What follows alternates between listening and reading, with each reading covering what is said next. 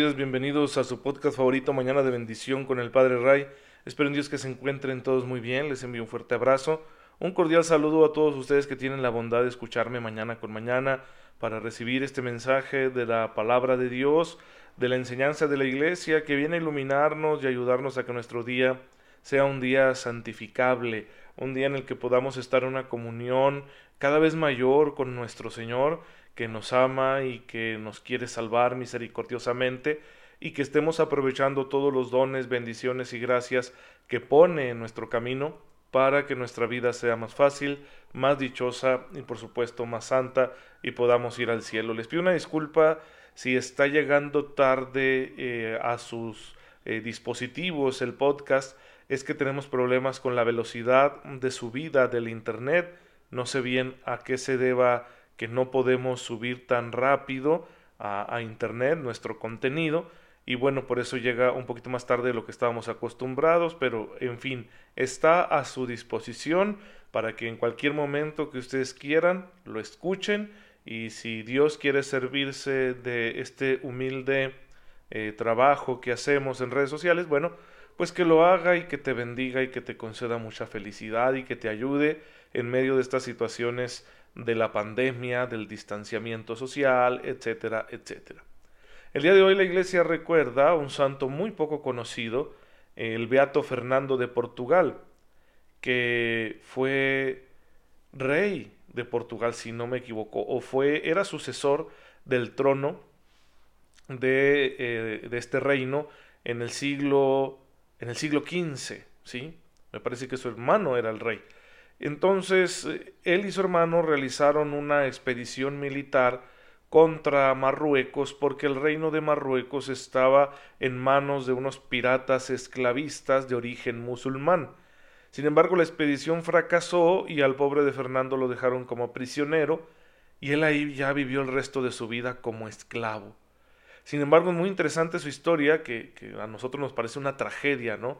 Por una decisión política, quién sabe qué tan cuestionable terminar en manos de tus enemigos y reducido a la esclavitud por el resto de tu existencia. A nosotros nos parece horrible, un fracaso espantoso, inhumano. Sin embargo, esto que les voy a contar es muy interesante. Los datos históricos por medio de los cuales conocemos la vida de este santo son de origen musulmán. Son fuentes de pensadores, escritores y cronistas del Marruecos del siglo XV y siglo XVI, en los cuales se nos cuenta la admiración que suscitó en la ciudad de Fez, en Marruecos, la vida de este cautivo portugués. Es admirable cómo eh, estas fuentes recogieron la fama de santidad que tenía este hombre que nunca abandonó su fe en Cristo y que la vivió en medio de privaciones y humillaciones, de continuos castigos, y sin poder practicarla abiertamente. Entonces e, eso es muy interesante porque fuentes imparciales o fuentes que podrían incluso estar en contra ¿no? de hablarnos de las virtudes de cualquier cristiano, recogieron la vida virtuosa de este hombre. La noticia llegó al Papa eh, Pablo II que lo beatificó. Mm, es una historia muy edificante porque significa que la gracia de Dios es tan poderosa que uno puede soportar la desdicha con dignidad, que uno puede llevar a cabo su vida religiosamente en comunión con Dios sin rendirse ante la desesperación, no renunció a la fe ni dejó de orar por sus compatriotas, fue un hombre entero. Fiel a su propia conciencia, resistió hasta el final, una vida muy edificante. Y fíjense que nos viene muy bien hablar de este santo el día de hoy, porque hoy vamos a empezar a hablar de la esperanza. Y decía el poeta Charles Peguy, no sé cómo se pronuncie, pero así lo puedes buscar en internet, un hombre que tiene una historia interesante de conversión, y que nos deja unos versos muy bonitos y él habla de la esperanza y Charles Peguy decía que la esperanza es como una niña pequeña a la que siempre hay que cuidar. La esperanza es como la flor del campo que se renueva cada mañana. Todos los días muere, todos los días renace, todos los días se marchita, todos los días florece. Si no la cuidamos, se queda muerta. ¿sí? Él decía que la, la fe era como una esposa abnegada, ¿no? La fe es la que todo lo resiste. Y decía que la caridad es como una amante apasionada, ¿no? La, la caridad es la que nos impulsa, nos mueve. Dice, pero la esperanza, la esperanza es una niña pequeña que depende de nosotros, a la que hay que cuidar. Es muy interesante. Claro que Charles Peggy está hablando de la esperanza en términos poéticos, porque también es un don de Dios. No significa que nosotros la creemos y que dependa de nosotros. Pero tiene toda la razón en, cuanto se refiere al cuidado que debemos poner en la virtud de la esperanza. ¿Por qué? ¿Qué es la esperanza? Según el Catecismo de la Iglesia Católica, número 1817, la esperanza es la virtud teologal por la que aspiramos al reino de los cielos y a la vida eterna, como felicidad nuestra, poniendo nuestra confianza en las promesas de Cristo y apoyándonos no en nuestras fuerzas, sino en los auxilios de la gracia del Espíritu Santo. Ok, esta es una descripción teológica correcta, certera, pero ¿qué nos quiere decir? Que la esperanza es la confianza en lo que no vemos, en lo que no sabemos si llegará a ser, ¿sí? en lo que no sabemos cómo se va a ir haciendo realidad en la existencia. Estamos esperando que nos llegue. Y no depende para que esto llegue, para que el reino de Dios llegue, para que se cumplan las promesas de Cristo, para que alcancemos la felicidad eterna en el cielo. No podemos nosotros hacer nada, no podemos controlar el universo para que eso suceda, no podemos adelantar ese suceso. Tenemos que esperarlo, ¿sí? Esperarlo la santificación en la que tú y yo estamos metidos, este proceso de hacernos santos, no es para ganarnos el cielo, es para esperarlo y que nos encuentre listos, que nos encuentre dispuestos. Es para que cuando llegue el divino peregrino Jesucristo nuestro Señor, no lo dejemos pasar de largo, en la vida personal y en la vida comunitaria también. Esa es la virtud de la esperanza, la que nos permite estar abiertos a la llegada del divino huésped para que cuando llegue nos traiga la felicidad que nos ha prometido. Tenemos que esperar, no podemos forzar la entrada del reino de los cielos en nuestra existencia cotidiana. No podemos forzar la segunda venida de nuestro Señor Jesucristo a consumar todas las cosas. No podemos forzar a que el mundo se configure según nuestros deseos. Podemos hacer un poco, podemos colaborar un poco para que las cosas sean más conforme a la dignidad que Dios le ha dado a los seres humanos podemos colaborar un poquito, pero en realidad la vida perfecta que nos ha sido prometida en el final de todo este universo y toda la historia, en el juicio final, en el momento último, solo podemos esperarlo. De la misma manera, el que Dios transforme aquello que nosotros no podemos transformar. Fíjense bien que la esperanza es la virtud que más cultivan los que luchan contra una adicción. Por ejemplo, los alcohólicos anónimos hacen la famosa oración de la serenidad. Y le dicen al Señor, dame serenidad para aceptar lo que no puedo cambiar. Claro que también piden valor para cambiar lo que sí se puede. Pero a mí me llama la atención eso porque ¿por qué caemos en las adicciones? Porque nos desesperamos ante una realidad que se resiste a ser transformada según nuestros deseos. Una realidad en, en la cual las cosas no acontecen como nosotros queremos. El mundo no se doblega ante nuestros proyectos, ofrece mucha resistencia. Entonces nos desesperamos y el que se desespera pierde. Y entonces en la desesperación, cuando alguien no puede manejar su desesperación, su frustración ante una realidad que no puede cambiar, se hace adicto.